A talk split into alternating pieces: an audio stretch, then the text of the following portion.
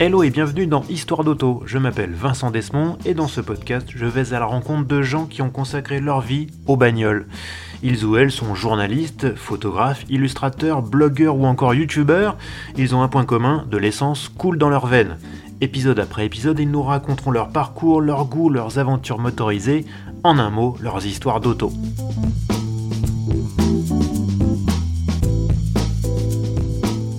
Mon invité d'aujourd'hui est un journaliste automobile, mais contrairement aux autres journalistes automobiles, quand il découvre une nouvelle voiture, il ne s'intéresse pas qu'à son nombre de soupapes ou à son chrono sur le 0 à 100, mais il se passionne avant tout pour ses puces électroniques.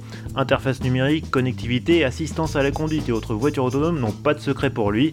Alors, cher auditeur, tout ça peut vous paraître bien lointain, mais sachez que votre voiture actuelle est probablement déjà farcie d'électronique et que sa remplaçante le sera encore davantage. Heureusement, on va essayer de décrypter tout ça avec mon invité, Eric Fontaine, chef de rubrique auto sur le site Les Numériques. Salut Eric Salut Bonsoir tout le monde Hello, ça va la présentation te, te, convient? Ah ouais, impeccable, c'est tout à fait ça. bon, même si tu t'intéresses quand même aux, soupapes et aux 0 à 100 quand même, rassure-moi. Ah oui, oui, bah oui, depuis tout petit, hein, je veux dire... Euh, d'abord les motos, après les voitures, mais euh, bon, j'ai pas la prétention euh, d'être euh, aussi calé que mes confrères de la presse auto là-dessus. Je sais à quoi sert un embrayage, je sais à quoi sert un, pédale accélérateur, donc il n'y a pas de souci. bon, ça, ça va. On est sauvé. Du coup, ton, ton, ton, premier souvenir de, de, voiture ou de moto, ça, remonte à quand? Ah, Mon premier souvenir vraiment de, de voiture, c'était la 304 Peugeot de mes parents. Ouais. Et, voilà, c'était c'était parce que c'est une voiture euh, qu'on est, qu'on, avec laquelle on est parti à l'étranger, puisque mon père était euh, diplomate. du coup, c'est la première voiture euh, qu'il a emmenée avec lui à l'étranger, en Irak. Et, ah ouais, en Irak. Ouais, c'était en 74. Et franchement, c'était vraiment une, bonne expérience parce que voilà, c'était c'est l'une des, l'une des Françaises qu'il y avait en, en, Irak à circuler, si tu veux. Et quand il a revendu sa voiture, il l'a revendu aussi cher qu'il l'avait acheté. Donc, pour oh, te dire. Pas mal. Ouais, pas mal. Et deuxième voiture qui s'était achetée par la suite et qui m'a laissé un grand souvenir, c'était euh, une R16 TX. Ouais, avec, avec les doubles phares. Voilà, avec les doubles phares et euh, avec euh, l'air conditionné en position centrale au niveau de la console. Ça faisait un gros bloc. Ah ouais. À la place du levier de vitesse. La clim dans une R16, c'était disponible ça? Ouais, ouais. Et, euh, il l'avait fait préparer, puisque comme euh, on était tout le temps en Irak, il avait fait mettre une plaque de protection euh, sur tout le soubassement en fait, au niveau du châssis. Et, mes parents avaient fait, avait fait Paris-Bagdad en 5 jours avec la voiture. Paris-Bagdad en 5 jours Ouais. Ah, ça fait une bonne moyenne quand même. Hein ouais, bah, parce qu'en fait, ils n'avaient pas toutes les autorisations. Donc, euh, si tu veux, euh, il fallait euh, filer le plus possible. donc voilà, c'est c'est mes, mes, mes, premiers émois, je dirais, euh, avec la voiture. Bon, mais, mais alors je sais que tu n'as pas fait, euh, tu, n'as pas tout de suite travaillé dans l'automobile, loin s'en faut. Euh, je crois même que tu as commencé à travailler sous les, sous les drapeaux, si j'ai bien compris. j'ai travaillé, bon, en fait, je suis rentré aux affaires étrangères juste après mon service militaire. Je suis rentré aux affaires étrangères en 92 jusqu'en 98. Donc j'étais diplomate et je m'occupais de tout ce qui était télécommunication ah ouais, donc euh, tu as, eu un paquet de secrets, euh, secrets défense, secrets d'État qui sont passés, euh, qui sont passés sous tes yeux. C'est ça, c'est ça. J'étais habilité secret d'État et pour la petite anecdote, parce que ça me fait bien rire, il y a eu un épisode où on parlait de passeport diplomatique. Ouais. et j'ai eu moi le passeport diplomatique. Ça c'est la classe alors du coup, euh, comment comment t'en es venu euh, à, être, euh, être journaliste auto? Tu as, as, fait une, une ah, formation bah, pour te reconvertir? Comment, comment ça s'est passé? Bah, En fait, une fois que j'ai quitté les affaires étrangères, parce que j'étais que contractuel, j'ai fait une, une, comment s'appelle, une remise à niveau pour être webmaster en fait. Et donc comme il fallait faire un stage, je me suis retrouvé dans une boîte qui se lançait sur Internet. C'était dans les années 99.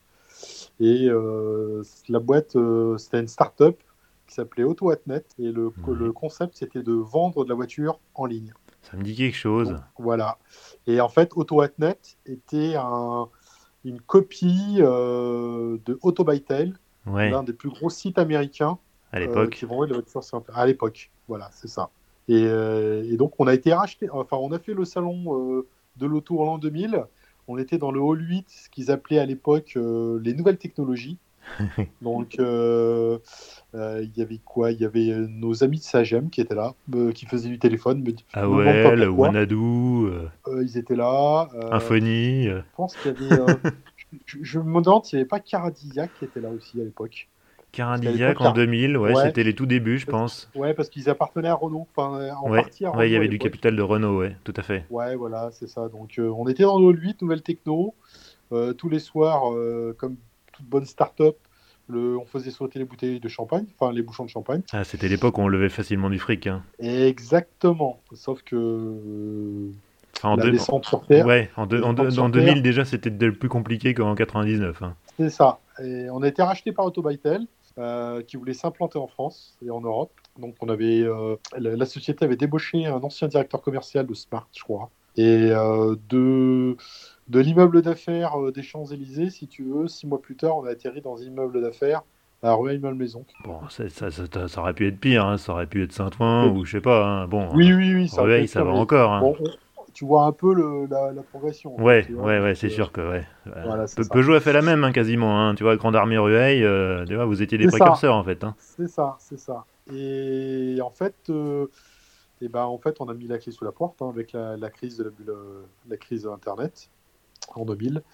Et j'ai retrouvé un poste de webmaster dans un, dans un site, euh, enfin pas sur un site, sur un groupe de presse euh, papier euh, qui éditait notamment et qui édite toujours hein, un, un magazine qui s'appelle Mobile Magazine en fait, qui traite, qui traite de la téléphonie mobile, du GPS, tout ça. Puis ils avaient d'autres magazines en- euh, sur les PDA, sur les PC Ouais, j'ai noté, parce que j'ai- décortiqué ton CV, n'est-ce pas? J'ai vu que tu avais travaillé pour PDA et Smartphone Magazine. Alors ça, c'est le magazine qui sonne bon, effectivement, le début des années 2000, à l'époque où on se bimait et tout. Exactement ça, c'est ça. Et pendant que bah, j'étais euh, donc chez Mobile Magazine, qui appartenait au groupe Aracom, euh, j'ai euh, fait la connaissance du rédacteur en chef adjoint de, à l'époque de ADX, Ouais, magazine de tuning, donc Ouais. Avec Alexandre Privat, ouais.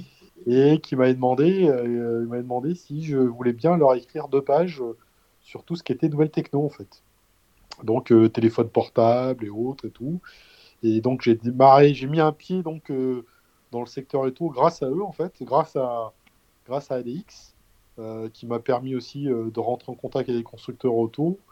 Et ça m'a donné une idée en 2010. euh, j'ai proposé à ma direction de lancer un magazine papier sur les nouvelles technologies. Et donc ça s'appelait Autotechno.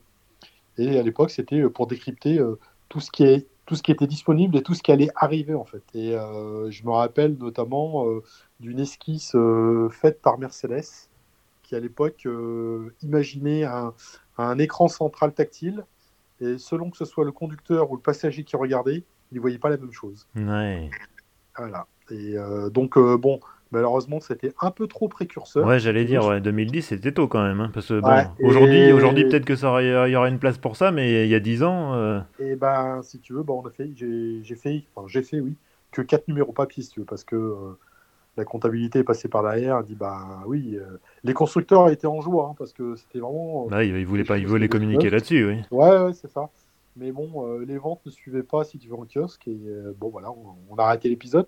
Mais euh, dans Mobile Magazine, tous les, euh, tous les, ouais, tous les ans, je faisais euh, deux numéros spéciaux, enfin deux, deux dossiers spéciaux sur le salon de Genève et le salon de Paris, avec, avec la thématique justement nouvelle techno, qui me permettait enfin de rentrer, de mettre un pied dans l'automobile, autre que par le jeu des soupapes et des moteurs, parce que bon, voilà, il fallait trouver. il fallait trouver un biais, si tu veux, un biais, si tu veux, donc voilà.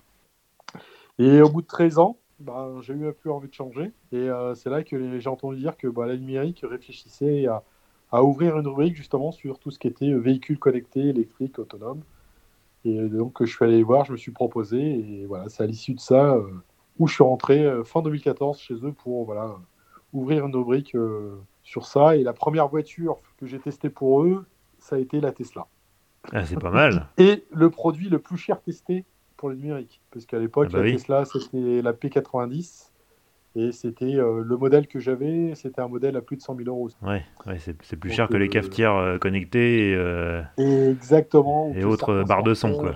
Voilà, c'est ça. Donc ça fait 5 ans que tu es là. Et alors, en quoi consiste ton métier aujourd'hui à les numériques Et bah, mon métier, c'est bah, c'est d'une part de couvrir le- tout le secteur de, du véhicule parce que je m'arrête pas que la voiture. Bon, je fais la moto parce que voilà, j'ai une acquaintance aussi avec la moto, mais euh, je fais aussi euh, tout ce qui est, euh, on va dire, véhicule volant. Donc, ce qu'on appelle, toi qui es un geek, hmm. donc tout ce qui est urban air mobility. Et non pas et non pas des drones, parce qu'un drone c'est quelque chose de téléguidé et enfin de radio commandé où il y a personne dedans. Là, à partir du moment où il y a des passagers, un ou deux, voilà, on appelle ça soit du IVTOL, soit hmm. de l'Urban Air Mobility. Donc euh, je fais ça, je, je, fais ça, je fais aussi, euh, euh, j'ai eu le loisir à parler de quelques jet skis électriques. Les jet skis Ouais, les jet skis électriques. Ah ouais, t'auras vraiment tout fait quoi. Ouais, les camions, camions électriques, bon à hydrogène, voilà, c'est. J'essaye de traiter un peu tout. Bon, et là on fait plus un focus sur tout ce qui est voiture, enfin tout ce qui est véhicule électrique avec tout ce qu'il y a derrière, euh, les, les, chargeurs, la problématique des chargeurs, euh, qui, qui, on se rend compte qu'effectivement, ben, oui, c'est une grosse problématique. Mmh. Les traiter aussi tout ce qui est interface connectée dans les voitures. Est-ce que ça se rapproche d'un smartphone? Si oui, est-ce que le, le, cheminement pour arriver à une fonction est le même que sur un smartphone tu vois mmh. euh, et on a eu, j'ai eu l'expérience il n'y a pas longtemps pour une Audi S8 qui était de passage en France. Et ne serait-ce que pour euh, éliminer un smartphone qu'on avait appairé, c'était tout un cheminement, si tu veux. Pour juste effacer un smartphone. il y a encore du boulot. Euh, il y a encore du boulot. Alors oui, les écrans, euh, les écrans se sont agrandis. Oui, il y a des icônes comme sur ton smartphone. Mais les, pour arriver à une fonction, tu es obligé de passer par un cheminement qui n'est pas logique. En fait, pour quelqu'un qui est au volant et qui doit décider dans un seul instant d'une fonction. Voilà, c'est pas. Mais bon, il y a du progrès. Il y a du progrès. Mais c'est pour ça, c'est marrant parce que finalement, euh, moi, je m'aperçois, évidemment, en plus, nous, on, on est souvent, on passe souvent d'une voiture à l'autre et tout, et finalement, je me rends compte que. Bah, 9 fois sur 10, je me pose pas de questions, je branche euh, mon smartphone, euh, j'ai Android Auto dans la voiture, et puis voilà, quoi, j'utilise Android Auto en fait. Voilà, c'est en fait, les gens, ce qu'ils veulent, c'est du plug and play. Ouais. C'est une interface que tu connais ou à laquelle tu es habitué, quoi. Exactement, les gens arrivent, et ce qu'ils veulent, c'est retrouver l'univers de leur smartphone. Alors que tu as un Android, que tu as un, iPhone, ils veulent pas se poser la question de euh, même de ne savoir que de sortir le câble et de le brancher. Donc euh, Apple a fait depuis euh, iOS 9, tu peux avoir ton CarPlay en Wi-Fi. c'est BMW d'ailleurs qui a été précurseur là-dessus, hein, qui a mmh. été le premier à lancer le CarPlay Wi-Fi au Salon Auto de Paris de 2016, me semble-t-il. Voilà. Et tu commences à le voir maintenant hein, chez d'autres constructeurs, le CarPlay en Wi-Fi. Et là, prochainement, normalement, ça devrait être Android Auto euh, à partir de cette année, normalement, qui devrait arriver en mode Wi-Fi. Donc, logiquement, tu, tu ne dois plus avoir de câble. Parce que qui dit câble, ça veut dire que tu l'as en double. Tu en as un pour chez toi quand tu dois recharger ton téléphone. Et tu dois penser à en avoir un dans ta voiture. Mais euh, c'est vrai, c'est vrai, comme tu disais, euh, les gens ont besoin de retrouver un univers connu.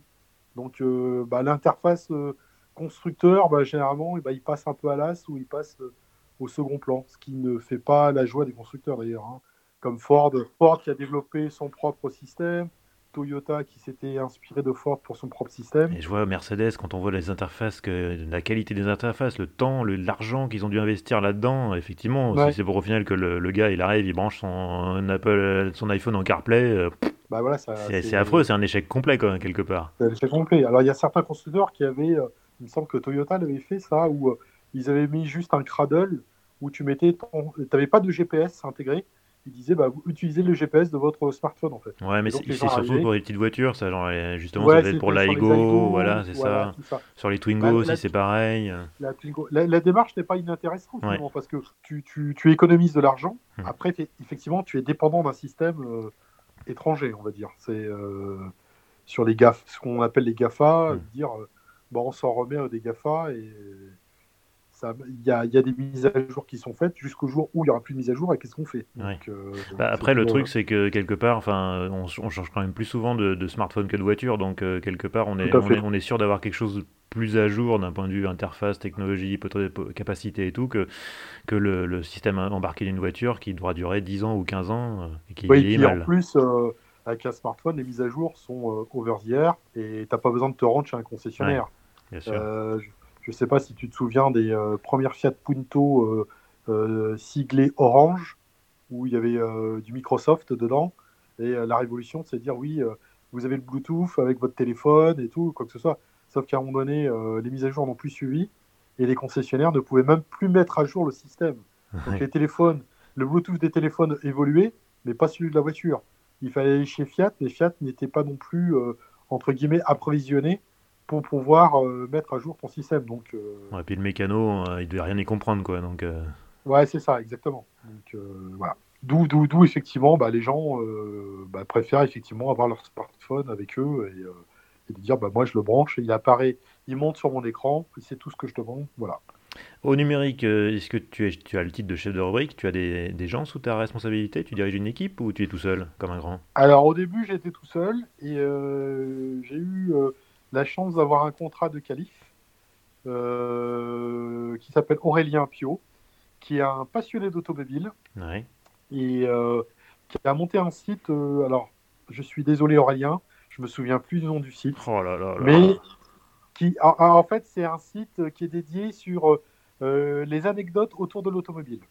Ouais, sympa. Euh, c'est une bonne idée, c'est sympa. Et en plus, euh, il adore écrire, il, il, aime bien écrire. Donc, bah, c'est voilà, toujours, toujours, mieux. Et du coup, bah voilà, je sais qu'il avait essayé la, la, la, petite, il avait essayé la Renault Zoé et je l'ai envoyé, il a fait le Kia Iniro. Donc effectivement, ça me, moi, ça me soulage d'un côté. Euh, parce qu'en fait, pour alimenter le site, si tu veux, on, on fait des news régulièrement. Hein. Généralement, c'est une à deux news par jour, plus, euh, plus un dossier par semaine. Donc, mmh. euh, un dossier, c'est soit des prises en main de, de véhicules, soit sur, soit sur des thématiques. voilà, il avait fait, il n'y a pas longtemps, il avait fait une, une thématique sur sur les, euh, les citadines électriques pour la ville, en fait. Et donc, euh, bon, voilà, euh, c'est. c'est bien d'avoir un binôme quand même, ça, ça soulage. Oui, ouais, c'est sûr, je comprends. J'imagine qu'il y a une marque dont vous devez parler souvent parce qu'elle fascine, elle fascine tous les technophiles, c'est Tesla. Exactement. À ton avis, qu'est-ce, à quoi est due la fascination qu'exerce cette marque auprès d'un public qui est très spécifique et pas le public habituel de, de l'automobile en fait Non, non, non. Alors, je pense déjà que ça, ça, ça tient à à son président, Elon Musk, mhm. euh, qu'on pourrait qualifier de fantasque et de troublion, qui, voilà, qui, qui, ose faire des choses que euh, voilà, les, les, autres ne veulent pas, qui agit un peu, comment dire, à la hussarde, hein, c'est-à-dire que bah, voilà, je, je fracasse les portes et puis on verra après. Euh, il ne tient pas compte des conséquences. Je pense qu'il y a ce petit côté, entre guillemets, Robin des Bois de l'automobile, mhm. qui, qui, est arrivé, que tout le monde a regardé de haut, des, des marques historiques. Et je pense que c'est ce qui a plu à, des technophiles qui n'étaient pas forcément adeptes de l'automobile, hein, finalement. C'est voilà, c'est ça. Il y, y, a une convergence de deux mondes où euh, voilà, la, on, a, construit la voiture en tout la, la, techno en fait. Et je pense que ça séduit les gens parce que il a une vision très très très très loin, tu vois. Il a vraiment révolutionné euh, le tableau de bord, euh, révolutionné la connectivité. C'est lui qui a qui a poussé euh, les mises à jour verzières qui étaient déjà en vogue chez euh, les constructeurs de smartphones, chez les opérateurs. Et lui, il a adapté euh, vraiment à l'automobile. Et bon, voilà, on voit aujourd'hui que ben, des constructeurs suivent, un peu timidement, suivent mmh, mmh, sur mmh. certaines, pour certaines mises à jour, pas tout. Mais voilà. Et je pense que c'est cette fascination. C'est un personnage qui agace. Hein, c'est tu l'aimes ou tu l'aimes pas. Hein. Mais bon, il faut lui reconnaître un certain génie, hein, je veux dire. Après, euh, je, enfin, moi, je dis pas amène à tout ce qu'il fait, tu vois. Euh, euh, le, voilà, son, si on doit parler, pour déborder un peu, son autre entreprise qu'il a lancée lui-même, SpaceX, parce que Tesla, c'est pas lui qui a créé Tesla. Il faut rendre hommage. Oui, il est arrivé, il est arrivé assez tôt, mais c'est pas lui qui a créé la boîte. Ouais. C'est pas lui, c'est Erhardt qui a créé. Et lui est arrivé, et il a, je dis pas qu'il a fait un coup d'État, mais bon, voilà, il a pris la présidence. Hmm. Euh, si on doit parler de vraiment de, créa de création d'entreprise, ça a été SpaceX, ça a été euh, l'ancêtre aussi de, PayPal qu'il avait revendu. Donc euh, voilà, voilà, Tesla, il est arrivé. Il est arrivé au bon moment, hein, ça se trouve. Hein. voilà, il a, il a relancé une marque. Et je pense que c'est ce qui fascine les gens. C'est les, les, les, voitures, voilà, c'est des, des, des, smartphones sur quatre roues, je veux dire. Ouais, c'est Elon Musk est quand même un, spécialiste des, des promesses. Tout à fait. Que souvent il réalise, généralement en retard. Et parfois, ils ne réalisent pas toujours, parce qu'il y en a certaines qui étaient un petit peu trop ambitieuses. Euh, il y en a une qui a fait beaucoup parler d'elle et qui continue de faire beaucoup parler d'elle, c'est celle sur le, le FSD, le Full Self Driving, là, cette promesse qu'il a fait encore, il a réitéré l'an dernier en disant, voilà, en 2020, les, les Tesla seront 100% autonomes. Autonome. Est-ce qu'il faut, est-ce qu'il faut y croire ou c'est du, du flan à ton avis? Ah bah, je, je- je pense qu'il faut y croire parce que déjà, il a, à un moment donné, il avait dit que euh, il, con- il construirait des voitures, une flotte de, de robotaxis, et il proposait aux propriétaires de, de- de prêter ou d'intégrer leur voiture dans, dans ce programme-là de flotte. Donc Mhm. déjà, il, déjà le programme, il est déjà, il pensait déjà à ce programme-là. Je, je pense qu'il va, qu'il va y arriver. hein. Il n'y a pas, il y a aucun souci, sachant que ils ont, euh, au départ, il était euh, donc, euh, euh, il a développé euh, son histoire de d'autopilote avec Nvidia, puis après, il a développé lui-même son propre autopilote et sa propre puce Mhm. pour pas dépendre. Donc euh, je pense qu'il va arriver. Le seul euh, frein, je dirais, c'est une nouvelle directive de l'ONU à propos de la voiture autonome, Ouais. euh, qui fait que euh, les gens euh, qui s'imaginaient lâcher le volant, tourner le siège conducteur pour participer avec les passagers ou dormir quoi que ce soit, bah, on oublie. Oui, c'est des directives qui ont été publiées très récemment. hein. Ça date d'il y a, Ouais. il y a une même pas 15 jours, je crois. hein. Il n'y a même pas 15 jours et qui fait que ben, le conducteur devra rester attaché et, euh, et avoir les mains sur le volant. La voiture ne devra pas pouvoir dépasser les 60 km/h, être dans des couloirs bien précis, euh, des boîtes noires, mais ça, ça c'était de toute façon, c'était déjà prévu, hein, Mm. parce qu'en cas d'accident, qui est responsable? Ouais. bah, Tout ça fait que euh, soit il va au bout de sa démarche, connaissant Elon Musk et connaissant euh, son orgueil, son ego quand même, euh, il faut qu'il aille jusqu'au bout en disant euh, de prouver que ces voitures sont capables bah, de ramener quelqu'un euh, qui n'est pas en état de conduire. Donc euh, il va avoir sûrement des prototypes, hein, Mm. ça c'est sûr. Je, même, je, suis, je mettrai ma main à couper qu'il y a déjà des prototypes qui sont, qui sont là. hein. On l'a vu avec le cyber, avec l'exemple du Cybertruck, euh, avec le Roadster, euh, voilà, qui sont déjà présents, qui roulaient bien avant la présentation. Je pense que ça va arriver. Maintenant, à savoir, est-ce que il va arriver à imposer ça? Pour l'instant, le, le- le seul service qui existe de robotaxi, c'est Waymo, Ouais. avec, euh, Way- avec Waymo Google. One de Google, enfin Alphabet, parce que le- Oui. l'entité, la grosse l'entité, c'est Alphabet. Euh, Il y a toujours des chauffeurs de sécurité qui sont présents dans les Waymo. Pour l'instant, il n'y a, y a aucun Waymo qui est robotisé à 100% où il n'y a personne. Il y a Hmm. toujours un chauffeur de sécurité, mais c'est le premier service payant qui existe. Donc, euh, je pense que la, la prochaine étape, ce sera pour Elon Musk de faire quelque chose où il y aura vraiment personne dedans. Sauf qu'il faut vraiment que son truc soit blindé à mort, qu'on voit euh, les, les rares accidents qu'il y a avec l'autopilote. Euh, c'est pas très à chaque, à chaque fois, de toute façon, qu'il y a un accident avec l'autopilote, tout le monde se rue dessus. Il faut, faire, faut faire le bad buzz. euh, voilà, une voiture Tesla a eu un crash, quoi que ce soit. Et malheureusement, sans, sans tenir compte des enquêtes qu'il y a derrière, euh, je dirais sans la présomption d'in- d'innocence, c'est un peu dommage parce que bon voilà, euh, faut toujours attendre, euh, Hmm.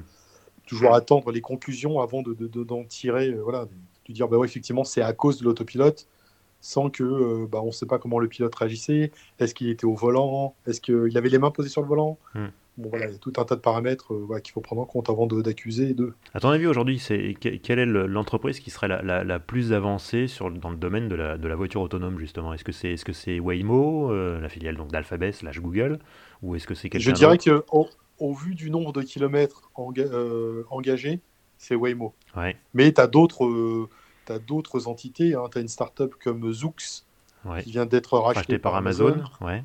Voilà. Euh, tu as Argo AI dans lequel Ford et Volkswagen ont des billes, ont mis des sous, ouais. Donc voilà, il y a des petites startups qui ont, euh, comment dirais-je, qui ont des, des programmes de délégation de conduite euh, qui sont assez au point.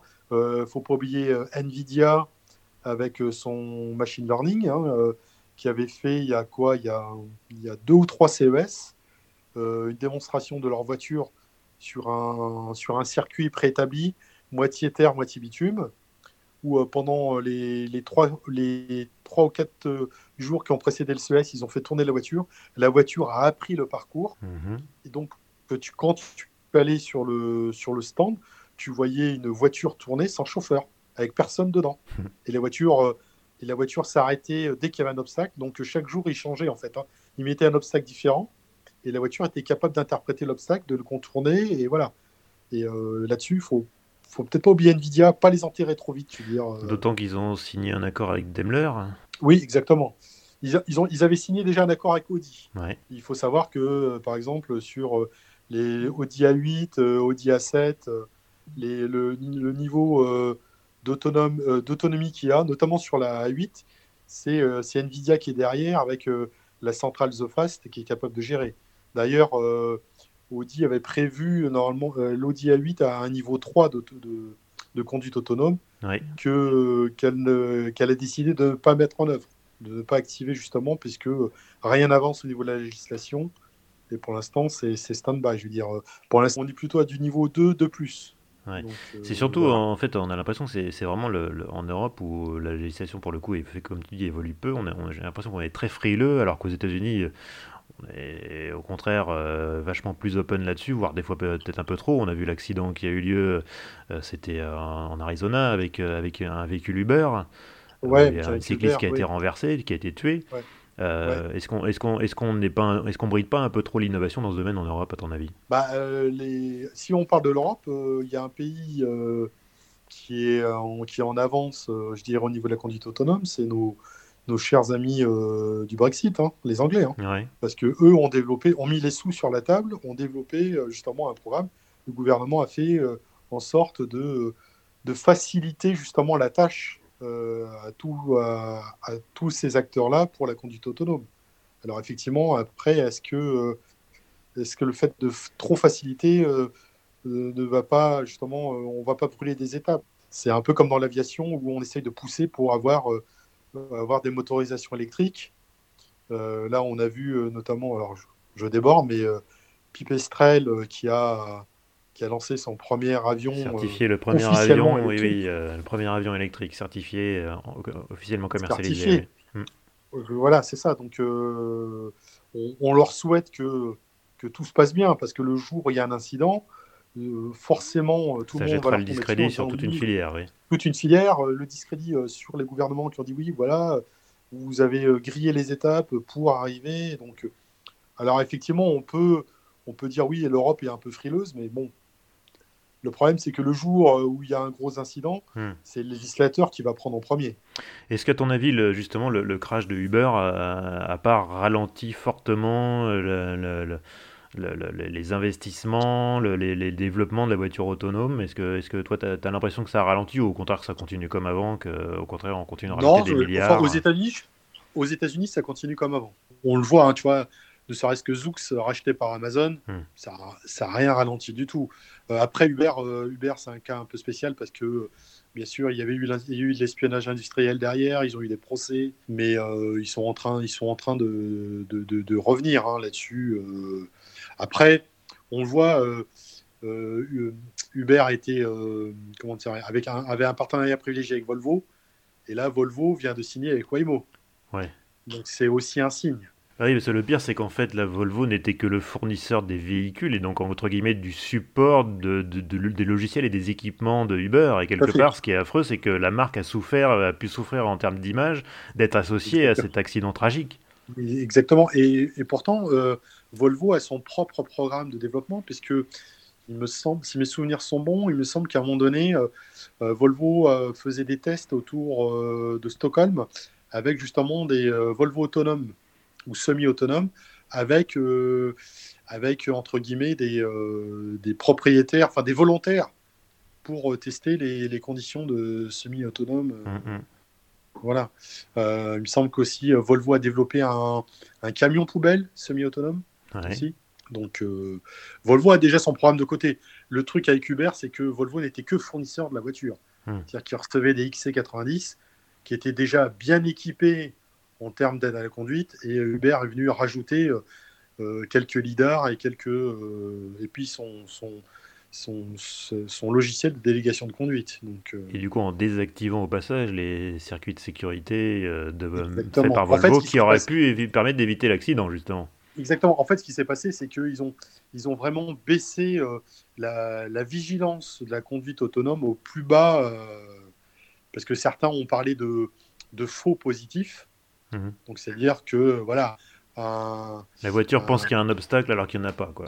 alors, tu penses qu'il y a un obstacle et qu'il n'y en a pas, et, et il pense euh, qu'il n'y a pas d'obstacle alors qu'il y en a un. Et voilà, c'est ce qui est arrivé à, à cette, peau, enfin, à cette malheureuse cycliste, euh, voilà, qui s'est fait, qui s'est fait happer par la voiture. Donc, Hélène, euh, Hélène Herzberg, c'était son nom. c'est ça, exactement. Alors, du coup, est-ce que. Bon, euh, alors dans l'autonomie, on va pas rentrer dans le détail parce qu'on pourrait faire plusieurs épisodes de podcast rien que là-dessus, mais bon, il y a plusieurs niveaux, euh, du niveau 0, euh, c'est-à-dire en gros la 304 de tes parents, jusqu'au niveau 5, c'est-à-dire la voiture avec laquelle, en gros, qui va du point Bah, A au où il y a- point B a- sans aucune intervention humaine, qui peut même circuler toute seule sans personne à bord. Voilà, il y a, il y a plus de volant, il y a, voilà, il y a juste, il y a juste les intermédiaires niveau 3 et 4 où il y a encore un volant et où encore on, on peut demander euh, l'assistance euh, du conducteur en cas de, en cas de problème. Jusqu'au niveau euh, 3. C'est ça, niveau, niveau 4 aussi. Niveau 4 aussi, d'accord. Niveau 4, niveau 4 tu as encore le volant et on peut, on, on- on peut solliciter euh, le conducteur en fait. Encore. Mais euh, c'est vraiment, à mon avis, euh, vraiment, à mon avis, sur du, du- du- des situations euh, où le, le système n'est plus capable de gérer, si tu veux. Mais ça n'empêche qu'il y, a quand même, euh, y a quand même une intervention humaine à distance sur les niveaux 4 et 5. Ouais. Et oui, il y a toujours une Donc, supervision. Il y, a super, il y a toujours une supervision. Je me, je me souviens donc euh, de Nissan qui avait signé un partenariat avec la NASA, avec un programme euh, notamment à distance qui s'appelle SAM, où euh, il y avait quelqu'un à distance, euh, où on prenait l'exemple d'une voiture autonome qui arrivait sur un lieu d'accident, donc qui s'arrête. Et euh, donc pour traiter l'accident, donc il y a la police qui est là et qui fait signe à toutes les voitures de couper la ligne blanche pour contourner l'accident Mhm. une voiture autonome, on lui a appris à ne pas couper la ligne blanche. D'où Ouais. l'intervention de Sam pour forcer le programme à couper cette ligne blanche. Donc, euh, il y, aura toujours une intervention humaine finalement dans voiture autonome. C'est- ça en fait le truc c'est que c'est euh, j'avais lu quelque part qu'en gros euh, voilà traiter 90% des cas c'était très facile traiter 95% des cas ça commençait à devenir vraiment compliqué et les 5% restants c'était un casse-tête infernal parce qu'il y a tellement de il y a tellement de cas limites comme tu dis l'accident qui vient d'arriver les, les policiers qui disent allez faut franchement chercher la ligne blanche et tout est-ce qu'on aura un jour une voiture vraiment niveau 5 Bah alors commercialisée ou louée je sais pas d'ailleurs est-ce que ça arrivera un jour ou est-ce que j'ai l'impression qu'à chaque fois le c'est un peu comme les arcs-en-ciel, on n'arrive jamais à atteindre le, le- le- le- on n'arrive jamais à atteindre l'arc-en-ciel. Est-ce que c'est est-ce que c'est un mirage? Bah, un Mirage, euh, oui et non. Enfin, la, la- la voiture autonome niveau 5, ce sera, ce sera pas la voiture de monsieur et madame tout le monde. Ouais. C'est-à-dire que déjà, il n'y aura aucun intérêt à avoir une voiture euh, robotisée, enfin du niveau 5. Ah, on Euh, est propriétaire. Voilà, d'en être propriétaire, déjà au vu le prix de la techno. Et, euh, et aussi, euh, ce sera plus des flottes, en fait. Donc, oui, c'est possible, mais c'est toujours, c'est toujours la même chose. Il faudra que la législation change et il faudra que les infrastructures changent. Donc, euh, que toutes les infrastructures soient connectées, puissent dialoguer avec la voiture. Donc, là aussi, on tombe sur, sur, autre, sur un autre problème. Est-ce qu'on privilégie la 5G Est-ce qu'on privilégie le Wi-Fi? Euh, là, il y a deux écoles qui s'affrontent. Parce que la, la techno en, tant- en tant que telle, la voiture robot, robotisée, elle existe déjà. Mais comme tu disais, c'est les, scénarios que, qui, sont, euh, bah, qui sont comme l'arc- l'arc-en-ciel. Il y en a euh, des, des, des scénarios d'accidents. on- Enfin, on peut en imaginer des tas et des milliers. Enfin, on n'arrive jamais au bout. On peut faire Hmm. autant de scénarios qu'on veut.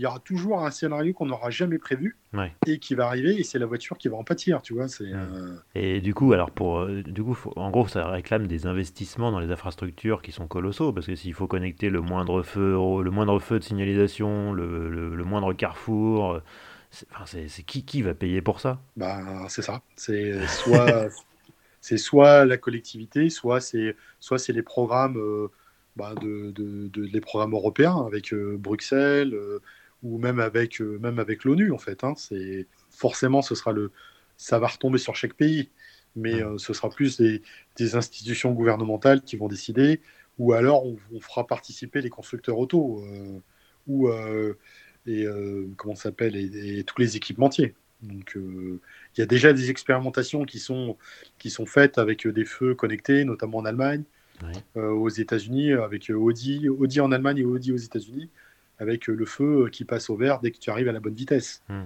Mais voilà, c'est c'est le fait de constructeurs, donc Audi, avec, euh, avec la ville, avec les organismes de, de sécurité routière. Donc voilà, c'est.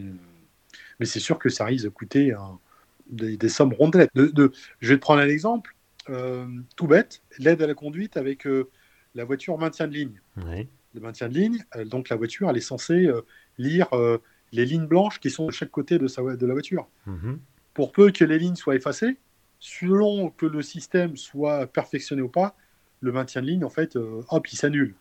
Donc, euh, tu vois, le CRS, rien que de dire, eh ben, ce serait pas mal de refaire les marquages au sol. Hmm. Tu vois, quand tu vois le réseau routier en France, tout ce qu'il y a à refaire, bien sûr, c'est colossal. Et on parle juste d'un pot de peinture là. Et on passe, on passe juste d'un pot de peinture, euh, peinture que normalement, qui a une durée de vie, une certaine durée de vie, donc tu sais pertinemment qu'il va falloir revenir là-dessus. Donc, euh, oui, d'un côté, la peinture ne tombe pas en panne, contrairement à un capteur sur un feu ou un truc comme ça, un émetteur, un relais 5G qui peut tomber en panne, qui nécessite de la maintenance, etc. Tout, à fait, tout à fait. Mais rien qu'en comparaison en, termes de dépenses, comme tu dis, pour un pain de peinture, tu, tu, imagines euh, voilà, les, sommes. Euh, on, peut, on peut faire une comparaison avec lorsqu'il a fallu changer les panneaux 90 à 80 et revenir là-dessus. tu vois ce que ça a faut pas me lancer là-dessus parce que je vais m'énerver encore. Voilà, non mais euh, rien que le fait de changer un panneau, trois, deux boulons, tu, tu, quand tu vois ce que ça a coûté. Oui, bah parce que les boulons, ils se mettent pas tout seuls, donc il faut envoyer des gars pour les monter. Ils se mettent pas tout seuls. Donc, euh, je te laisse imaginer, effectivement, en, équipement euh, pour connecter effectivement tous ces feux, installer des bornes Wi-Fi, installer des bornes 5G, c'est c'est colossal. Bon alors d'accord, j'ai compris que la voiture, la voiture autonome c'était pas c'était pas pour tout de suite, ça sera pour beaucoup beaucoup beaucoup plus tard. C'est pas c'est pas 2025, c'est pas 2030, ça je suis à peu près sûr. Bon bah déjà c'est bien, on sait on sait à, quoi ne pas s'attendre. Bon alors et il y a un autre truc, bon euh, tous les gouvernements euh, poussent là-dessus, les ONG aussi, c'est la voiture électrique. Alors est-ce que pour le coup, hein, demain on va tous rouler en voiture électrique ou est-ce que tu penses qu'il y aura encore une petite place pour des moteurs thermiques pour les vieux, les vieux pétrolosaures comme moi? Je pense qu'il y aura encore une place pour les voitures thermiques. Euh, Ouf. il y aura, je pense qu'il y aura une place. Euh, il y avait, je, ça, je me rappelle d'un d'un dirigeant de chez Peugeot, alors je me souviens plus lequel, qui avait dit dans un interview la dernière goutte d'essence sera pour une voiture thermique. Donc je pense qu'il y a encore. Euh, je crois, qu'il avait, je crois que c'était un dirigeant de Porsche qui avait sorti la, la, dernière goutte de pétrole sera pour une, sera pour une sportive. Une sportive, bah, voilà, ça rejoint. Mais je pense que le, le, seul frein, ce sera, ce sera les, les, les, municipalités qui vont dire du jour au lendemain bah, on veut plus de, on veut plus de thermique. Donc, hmm. euh, mais bon, on nous parle de 2040. Euh, ça se fait pas, ça se fait pas du jour au lendemain. Je vais dire. Euh, même à Paris, je crois que c'est 2030. Hein. Ouais, c'est même 2030, ouais. Mais hmm. bon, entre les. Euh, ça va arriver très vite, hein, euh, 10 ans, c'est euh, en, en, temps automobile, c'est rien. Hein, l'âge moyen du parc automobile français, je crois que c'est 8,8 ans, donc c'est voilà, ça. C'est vraiment pas grand-chose, 10 ans. Hein. Entre les effets d'annonce et. parce qu'en 10 ans, convertir une industrie automobile en 10 ans, je suis assez perplexe. trouver des, alternatives. donc, non, je, je, je pense qu'il y, y, aura encore de la cohabitation. Enfin il y aura encore de la voiture thermique. Donc, euh, Après, maintenant, les, comme tu dis, euh, les, vieux, les vieilles young timers à quoi que ce soit, après, pour rentrer dans les villes, ça, c'est encore une autre paire de manches. Ouais, ça c'est sûr, malheureusement. Bon. Qu'est-ce que, en, gros, aujourd'hui, euh, enfin, ça a un petit peu augmenté depuis le début de l'année, mais sur les années précédentes, la part de marché de la voiture électrique, c'était autour de, 2%, hein, que ce soit en, France ou en, Amérique du Nord, on était dans ces eaux-là. En Chine, c'est peut-être un peu plus, c'est peut-être plus proche de 4 ou 5%, mais ça reste pas grand-chose. un peu plus. Euh, en Norvège, c'était un peu plus. Parce que, voilà, la Norvège est vraiment un cas particulier pour le coup. Ils ont vraiment un cas particulier. Donc, euh, Alors, qu'est-ce qui, qui, coince aujourd'hui concrètement sur la voiture électrique, à ton avis? Bah, Il y a le prix. on nous parle de, de voitures accessibles, mais Jusqu'à maintenant, euh, tout ce que tu vois, jusqu'à maintenant, tout ce qu'on voyait comme production de voitures électriques, c'est quoi? C'est du SUV quand même. C'est euh, ou de la ou de la grosse berline. Enfin. Il y a des citadines, hein, il y a des citadines. Hein. Tu peux t'acheter une Zoé euh, pour quoi Pour 20 pour 20 000 euros avec le bonus dans ces eaux-là, non? Ouais, même un peu moins. Mais est-ce que est-ce qu'au niveau rentabilité, est-ce que le constructeur lui s'y retrouve? Ah, c'est question. C'est là, tout le problème, c'est que la petite voiture n'est pas n'est pas rentable. Hein. C'est Là, je, euh, euh, lors de la présentation de la Fiat 500, je discutais avec le patron de Fiat France, qui présentait donc sa nouvelle Fiat 500 électrique, mhm. donc, euh, dont les prix quand même démarrent à 29 000 euros. Ça fait cher pour une 500 quand même. Ça fait cher pour une 500. une 500 donc qui a une batterie de 42 kWh pour une autonomie de un peu plus de 300 km. Et quand je lui ai demandé quelles étaient ses prévisions de vente, il me dit, il m'a répondu que lui, il voulait retourner le marché. À savoir, actuellement, enfin aujourd'hui, Fiat France vend entre 20 et 30 000 Fiat thermiques. Lui, il veut retourner le marché, à savoir faire le même chiffre en électrique. Ah ouais. C'est-à-dire que. Avec des voitures deux fois plus chères, quoi. Ouais, avec des voitures deux fois plus chères c'est très optimiste et de sa part, et bon, voilà, euh, très courageux, mais. Euh, enfin là, c'est plus courageux, c'est suicidaire, là. C'est suicidaire. Euh, voilà, là, tu, tu commences à. Le, le, premier prix en voiture électrique, c'est quoi? C'est c'est toutes les, c'est les Volkswagen e-Up, Skoda, Citigo, et, qui sont abordables, enfin qui sont abordables, qui sont quand même à 17 000 euros par là. Oui, pour des toutes petites voitures vraiment faites pour la ville. Quoi toute petite voiture, euh, avec une autonomie moindre.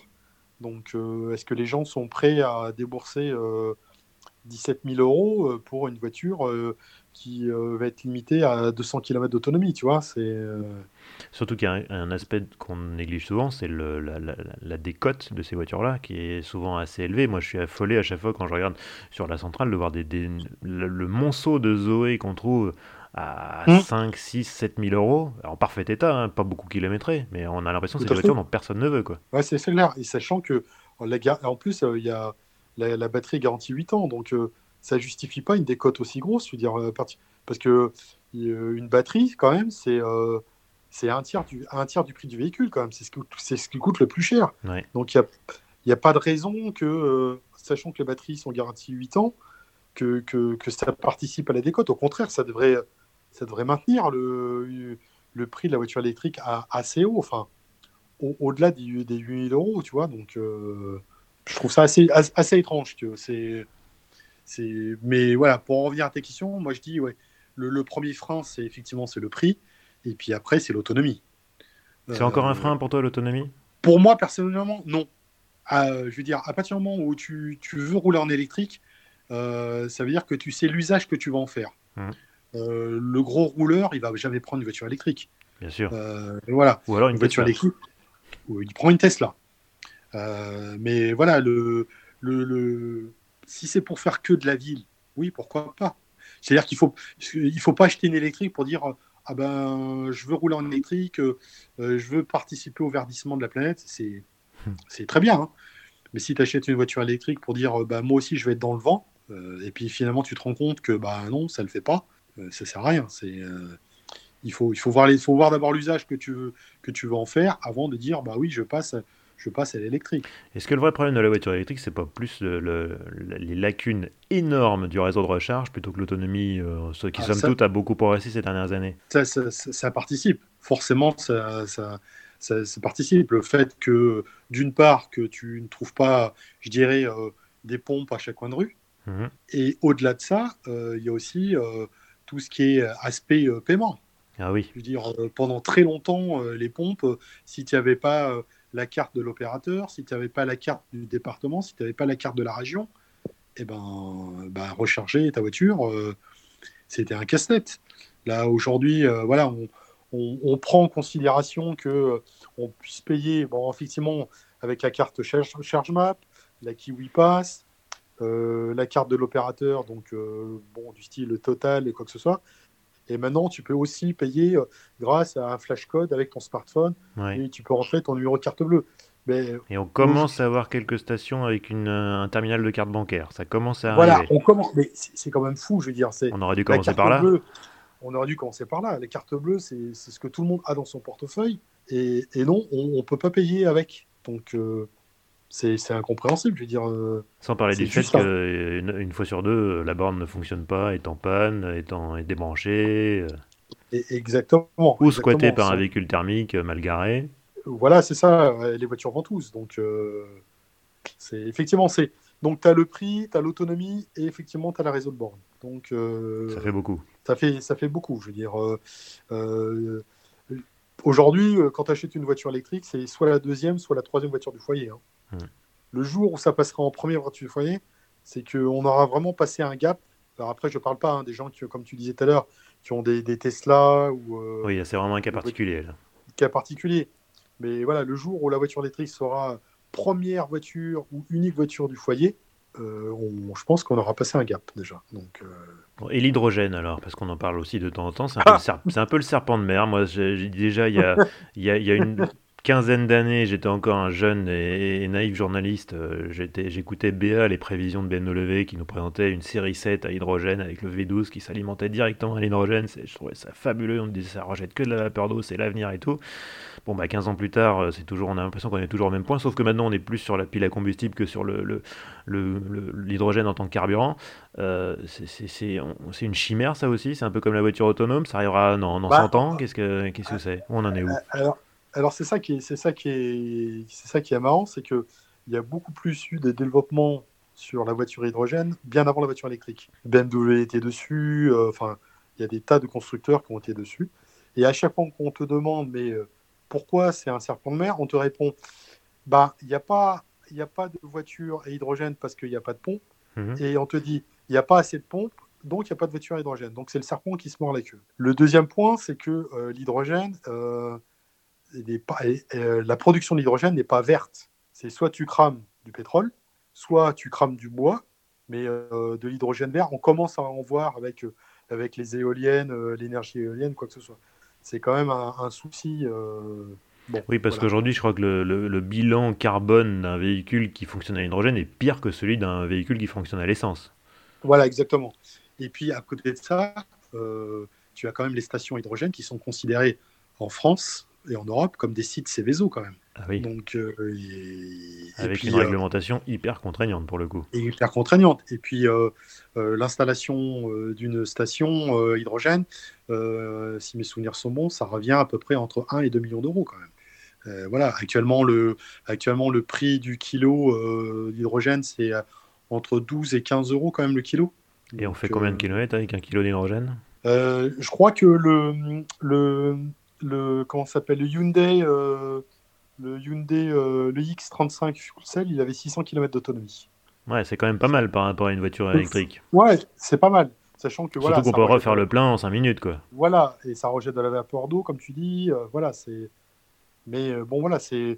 Alors, je sais qu'à un moment donné, le gouvernement avait promis, il y a 3-4 ans, je crois, avait dit bon, on fera la parité, il y aura 100 000 bornes électriques, il y aura 100 000 bornes à hydrogène. Bah, entre-temps, comme le gouvernement a changé, c'est bon, ils n'ont plus de compte à rendre. Voilà, exactement. Donc, euh, le problème, c'est voilà, c'est euh, les bornes à hydrogène. Euh, ça, ce sera un peu comme les prémices des bornes électriques, c'est-à-dire de l'investissement privé. Hmm. Rappelle-toi, les premières bornes électriques qu'on trouvait, c'était chez Ikea, c'était chez Leclerc, c'était chez Auchan. Chez Nissan. Donc, chez Nissan. Donc, des investissements, des investisseurs privés. Euh, tu regardes l'hydrogène, c'est un peu. Hmm. Si Air Liquide n'est pas derrière, pour un peu pousser, ou alors euh, euh, c'est des conseils régionaux, comme le Conseil régional de la Manche, qui a beaucoup fait pour l'hydrogène quand même. Hein, qui, a, bien poussé l'hydrogène, mais voilà, sorti de ça. Est-ce que ça va pas du coup rester un, carburant de, flotte, genre pour des taxis, pour des autobus, pour peut-être pour des poids lourds, l'hydrogène? Ah ben, Pour l'instant, je, te dirais oui. Pour l'instant, oui. Hein, tu... Quand tu vois que la Suisse vient de s'acheter 10 euh, camions à hydrogène Hyundai, euh, et nous, en parallèle, euh, on vient d'installer une pompe à hydrogène sur le circuit du 24 heures du Mans. Enfin, sur les circuits du Mans, il me semble-t-il. Oui, l'objectif, c'est de faire tourner un proto en 2024. Voilà, c'est ça. Au 24 heures du Mans. Tu, vois, tu, te rends compte que les aspirations ne sont pas les mêmes quand même. Hmm. D'un côté, tu as côté sport, bon, c'est tout à fait louable. Et de l'autre côté, tu as vraiment du concret où euh, bah, voilà, la Suisse va s'équiper avec des camions à hydrogène. Oui, il y a les pragmatiques et les euh, rêveurs. Quoi. Voilà, c'est ça. C'est euh, bon. C'est bien de rêver aussi. Hein. Bon, c'est bien de rêver. Bon, après, voilà, il faut. C'est bien aussi que bon, l'hydrogène arrive du côté, je dirais, industriel. Ça va peut-être pousser un peu plus à l'émergence, enfin, à la naissance d'autres pompes qui seront dédiées à, aux, aux, particuliers. Mais c'est vrai que voilà, une voiture à hydrogène, euh, enfin que ce soit chez Honda ou chez Toyota, c'est un peu plus de 60 000, 60 000 euros quand même. Hein. Oui, c'est beaucoup plus cher qu'une voiture électrique. C'est pas rien. Alors effectivement, l'autonomie, euh, elle est beaucoup plus vaste, hmm. c'est sûr. Mais bon, c'est réservé effectivement à des institutions. Euh, voilà. Voiture connectée, c'est un terme qu'on entend tout le temps, partout. Euh, bon, évidemment, ma, voiture est connectée, hein, j'ai le Bluetooth dessus, euh, mais je veux dire, je sais bien que c'est comme le high tech, c'est comme le, terme high tech et multimédia. Ouais. C'est un four, c'est un fourre-tout. Alors, on va peut-être se dire concrètement, qu'est-ce que, on va pas rentrer dans le détail, qu'est-ce que c'est qu'une voiture connectée, mais moi j'ai envie de dire, qu'est-ce que ça va nous apporter, qu'est-ce que ça nous, nous apporte peut-être déjà d'ailleurs. Qu'est-ce que ça va nous apporter la voiture connectée? Bah, La voiture connectée, euh, bah, déjà, ça te permet euh, de retrouver l'univers de ton smartphone sur ton, sur ton écran. Mmh. Euh, ça te permet, ne serait-ce par exemple au niveau de la navigation, navigation routière, d'être averti s'il y a eu un incident devant toi, de, de dire, de te prévenir si les conditions météo bah, je sais pas, à 5 km, tu as une inverse brutale. Mhm. Donc ça te prévient que tu, que tu puisses avoir euh, euh, des plaques de verglas, comme par exemple dans les pays nordiques où les Volvo, il y a un système connecté qui permet de prévenir les propriétaires de vélos qu'il y a un animal sauvage qui traverse la route ou qui est dans les parages. Ça, ça participe. ta voiture donc peut avertir d'autres voitures en disant bah voilà là il, y a un là il peut avoir un danger potentiel. C'est un plus pour la sécurité. Ça peut être un plus pour la sécurité. Euh, et, c'est aussi, aussi, euh, aussi des aides à la conduite euh, en termes de, navigation routière, avec la topographie. On voit notamment avec les voitures électriques où la voiture donc réagit selon la, nature du terrain, c'est-à-dire que elle sait que là il va y avoir une, montée, donc on, va mettre un peu plus de puissance dans le moteur ou euh, une descente, on va se dire, bon, bah, voilà, on va se mettre en roue libre, ça va permettre de recharger la voiture. Hmm. Donc c'est intéressant, sur, euh, notamment sur les, voitures électriques comme Mercedes ou, tu as, ou chez BMW, où tu as un, un, comment s'appelle, un charge planeur qui, euh, selon l'autonomie qui te reste et selon la destination où tu dois te rendre, va t'indiquer bah, les stations, le trajet le plus efficient, le plus adéquat avec les stations entre pour éviter que tu tombes en, tu tombes en Un planificateur d'itinéraire. Voilà, un planificateur d'itinéraire. Avec les, avec les, les, les, bornes, les bornes qui sont accessibles, le, type de prise qu'il y a sur les bornes, est-ce que les bornes sont en fonctionnement, et euh, est-ce qu'il y a quelqu'un qui utilise la borne, le prix du kilowattheure quand tu arrives à la borne. Pour la voiture électrique, c'est quelque chose vraiment de, d'utile, je dirais même euh, Fondamental. De tu vois. Bon alors, et Eric Fontaine, on va revenir un petit peu à toi. Tu, tu, tu roules en quoi, Eric en rien. En rien. T'étais un piéton. Je suis un bah, depuis que je suis à Paris, effectivement, j'ai plus de voiture. Euh, la dernière voiture que j'avais, c'était donc euh, une BMW 330 euh, CI année 2000, donc le fameux 6 cylindres, 231 chevaux, que j'ai dû bah, vendre à un confrère de la presse auto, un adorateur de BMW, hein, Alan Froley, pour pas le. Ah, bah oui. Elle a une folie voilà. d'Auto Plus. Voilà, c'est lui qui m'avait conseillé la voiture et c'est lui qui me l'a reprise. Donc euh, voilà. C'est bon ça. voilà. mais c'est vrai que dans Paris, effectivement, ça fait peine à dire, mais j'ai pas l'utilité d'une voiture finalement. Euh, c'est ça, c'est ça qui est. Voilà, c'est un peu malheureux à dire euh, pour quelqu'un qui s'occupe de voiture, mais bon, j'ai la chance de, ouais, Moi, j'ai tendance à... de tester plein de voitures.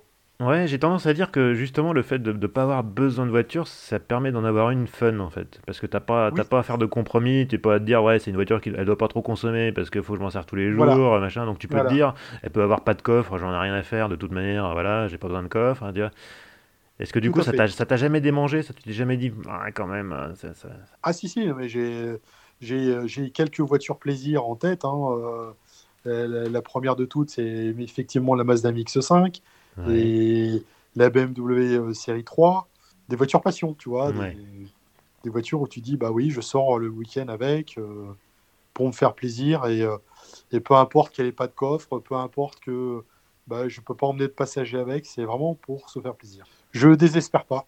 Eh ben, écoute, du coup, ça fait une transition euh, pour mes questions rituelles en, conclusion. Tu sais que je pose à chaque fois quatre questions à mes invités. Et bah, j'imagine que tu es comme nous tous, tu passes tes journées sur le Bon Coin ou la Centrale. Alors, euh, c'est quoi ta dernière recherche auto sur ces sites euh, d'annonces fameux et réputés? Alors, moi, je suis surtout sur Autoscout 24. Ouais, toi, tu élargis carrément à toute l'Europe, toi. Voilà, c'est élargi à, toute l'Europe. Et euh, donc, euh, alors, mes dernières recherches, en fait, c'était, c'était pas pour moi, mais c'était pour voir euh, par rapport à, la fameuse, à la, fameuse Porsche Taycan électrique, voir s'il y en avait déjà d'occasion, juste après qu'elle soit sortie. Les gars. Et effectivement, je suis tombé, il y en avait, il y a quand même 4-5 Porsche Taycan qui sont à vendre en occasion. Ouais. Donc, t'as, pas le budget, rassure-moi. Non, j'ai pas de budget. Pas de budget Parce que moi non plus. Non plus. Non, alors ma, ma, dernière recherche, en fait, euh, c'est sur la, euh, la Toyota MR2, le petit cabriolet. Voilà. Pas banal, euh, ça. C'est pas banal. on n'en trouve pas en France, mais on en trouve beaucoup. J'en ai trouvé beaucoup en Hollande, mhm. notamment de couleurs. En, notamment, j'ai trouvé une jaune et une orange, ah qui sont pas trop mal, qui, dont les prix tournent quand même autour de de 4000 euros hein, quand même. Hein. Donc euh, 4000, 6000 euros. Avec combien de kilomètres euh, des, kilométrages qui tournent aux alentours de, de 120 000 km quand même. Ouais. Euh, mais bon, euh, vendu par des concessionnaires. Hein, donc je regarde, je cible toujours hein, concessionnaire. Donc voilà, il y a ça et, et le fameux, fameux Z3, mais qui reste encore cher les Z3. C'est c'est des voitures qui qui décodent pas qui décote moins que les Z4. Ouais. Donc, euh, tu as l'impression que tu achètes un lingot d'or, en fait. à ce point-là. Euh, Moi, j'avais essayé, j'avais essayé une, une, Z3 2 litres 8 euh, d'un pote il y, a, dans une autre vie. Et je me souviens d'avoir été affreusement déçu. C'était pas rigide du tout. D'ailleurs, d'ailleurs mon pote s'est sorti avec, il s'est craché avec. Heureusement, il a rien eu. Lui, il a rien eu, mais la voiture était bonne pour la casse. Je regarde pas un bon souvenir du tout de cette voiture-là. Alors, c'est, j'avoue que je comprends pas trop. Mais mais moi, j'aime bien, j'aime bien, j'aime bien ça. J'aime bien, bien les merguez. Voilà, c'est ça. Alors que pour le coup, un Z4, j'adore le look et tout. Là, pour le coup, je pense que je serais beaucoup plus client. Euh, et il y a une autre voiture euh, aussi que je regarde, mais bon, les prix sont affolants. C'est la Honda S2000. Ah oui. Oui, ça c'est déjà une voiture culte, ça. C'est déjà une voiture culte, ça. C'est c'est trop qui reste cher. Oui, oui c'est trop tard. Fallait acheter ça, je pense, il y a, a, 5-10 ans, c'était le, le bon moment, mais là, maintenant, c'est fini. Ou, ou, alors, tu l'achètes en conduite anglaise. Ouais. Ça, c'est encore des contraintes, ça. C'est encore des contraintes. Voilà. Eric, ton meilleur souvenir de road trip, c'est quoi? Ça peut être à moto, hein, parce que je sais que tu es branché moto aussi, parce que quelque part, peu importe le véhicule, ce qui importe, c'est les souvenirs. Oui, oui. Mon road trip que j'ai fait, euh, c'était euh, dans une autre vie, donc euh, quand j'étais diplomate, et je suis, j'ai fait je suis parti de Kiev, on est allé dans les Carpates. Et à l'époque, j'avais un, j'avais un Suzuki Vitara, un GLX. Oh Donc tu as tiré tout droit en fait j'ai, Oui, oui. Et donc, je me souviens parce que j'étais avec, euh, avec mon petit garçon qui venait de naître et qui était. on avait rempli le coffre et, et, le siège bébé, enfin, il était dans son couffin qui était posé à l'arrière. Et on a fait les Carpates comme ça. on a traversé des rivières, euh, enfin le, le, truc indestructible quand même. Hein. C'était, euh, j'ai vraiment été content mon GLX et je le regrette hein, d'ailleurs parce que quand je vois maintenant euh, les productions, enfin quand je vois le Vitara ce qu'il est devenu, un peu, un peu comme, comme le Toyota RAV4 ce qu'il est venu, où à l'époque c'était vraiment petit, c'était vraiment ce qu'on appelait les toys. Hmm. les jouets et j'en garde un super bon souvenir.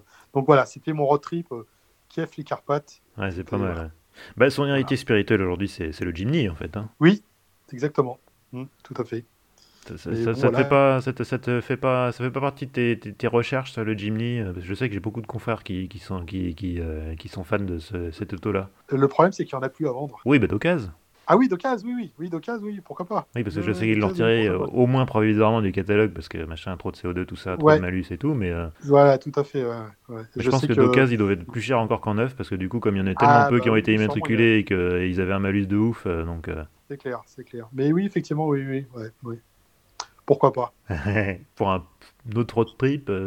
Voilà, exactement. Ton garage idéal, sans limite de budget Bon, ça doit quand même convenir à, tes vrais besoins, enfin, sauf que tu n'as pas vraiment de besoin, mais bon, allez, on va dire que tu en as quand même un peu.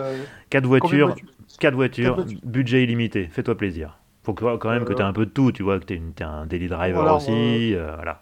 Honda NSX. Ouais, pas mal, ça commence fort. La nouvelle ou l'ancienne?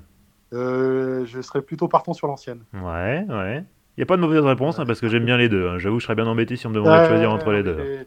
J'adore l'ancienne, euh, voilà. Euh, fatalement, forcément, euh, Porsche 911. Ouais. Alors Euh, laquelle? Parce que là c'est pareil, les 911. Ouais. J'ai pour le 2 litres 7. 2 litres CRS, 72, Ouais. 73. Ouais, c'est ça. Voilà, Ouais, Ouais. c'est beau ça, ça c'est beau. ça c'est beau. Voilà.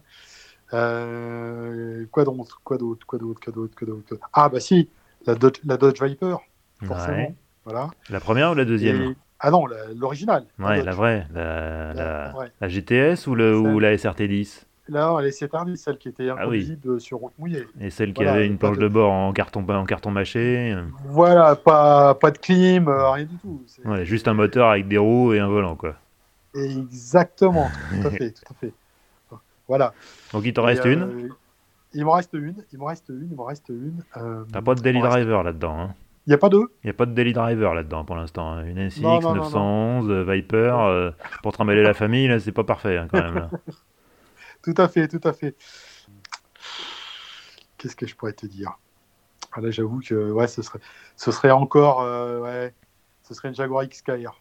Ah, XKR, bah, c'est pas une familiale non plus, hein. Non, c'est pas une familiale, non. Mais voilà, voiture passion, donc euh, voilà. Je, sais que je suis égoïste, mais euh, Ouais, ouais, je vois ça. J'espère que ton fils écoutera pas parce que là, il va, il va se vexer, je pense. hein. bon, il est pas trop branché voiture, il est, il est plutôt branché moto, mais euh, voilà, c'est voilà. Bon, alors, et si, Voilà. tu, et si tu devais conduire qu'une seule voiture jusqu'à la fin de tes jours, ça serait laquelle? Ce serait la fin de mes jours. Porsche 911. La 2 litres TRS Euh, une, plus- peut-être non, une peut-être une plus civilisée. Un peu plus polyvalente, un petit peu plus Ouais, un peu confortable Ouais, ouais, un peu plus polyvalente. C'est c'est vraiment la, la première voiture que j'ai vue quand en miniature, que j'ai eu en miniature quand j'étais gamin et ça, ça reste vraiment, ça reste ancré si tu veux. c'est- Ouais, c'est une voiture qui a tellement marqué des générations et des générations. Ah oui, forcément. Eh ben Eric, merci beaucoup. C'était Bah, vraiment chouette toi. de discuter avec toi. Je crois qu'on a vraiment une discussion intéressante sur des sujets qui sont parfois un peu ardus, euh, même, même pour moi d'ailleurs, hein, parce que pourtant j'essaie de me, de me tenir un peu au jour de toutes ces histoires de, Bah, de- d'auto- de voitures autonomes et de puces électroniques. Moi je m'y perds assez vite, mais c'est bien Bah, de voir qu'il y a, des, y a gars qui se, qui se tiennent au courant, donc bravo et merci. Je te, je te rassure, j'en apprends tous les jours. euh, euh, je me trompe des fois et donc du coup, je suis obligé de me plonger.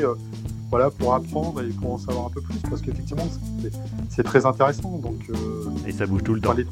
et ça bouge tout le temps. Voilà, c'est ça qui est bien, c'est que ça bouge tout le temps. On n'a pas le temps de s'ennuyer, on apprend tous les jours. C'est merveilleux ce métier. Exactement, exactement. C'est ça qui, c'est ça qui fait la joie de, c'est ça qui fait voilà le, le sel du métier en fait. C'est que, voilà, on s'ennuie jamais. Eh ben merci beaucoup Eric. Bah merci à toi et puis bah une bonne soirée. Et puis, bah, au plaisir. À une prochaine. Ciao. Et voilà, c'est la fin de ce cinquième épisode d'Histoire d'Auto. J'espère qu'il vous a plu. Alors du coup, évidemment, ça veut dire qu'il y en a quatre autres avant. hein. Si vous les avez pas encore écoutés, bah, je vous encourage à le faire. Ce podcast, vous pouvez le trouver euh, sur toutes les grosses plateformes de diffusion. Euh, N'hésitez pas d'ailleurs euh, à me laisser une, note, hein, si possible 5 étoiles, hein, ça fait toujours plaisir, sur, la, plateforme où- vous écoutez ce podcast. N'hésitez pas non plus à, me contacter, alors que ce soit sur Twitter, histoire d'auto, ou aussi sur la page Facebook d'Histoire d'auto, euh, ou par mail, histoire d'auto, toujours au pluriel, gmail.com. Voilà, le prochain épisode, ce sera d'ici une quinzaine de jours. En attendant, bah, je vous souhaite euh, une bonne route. Ciao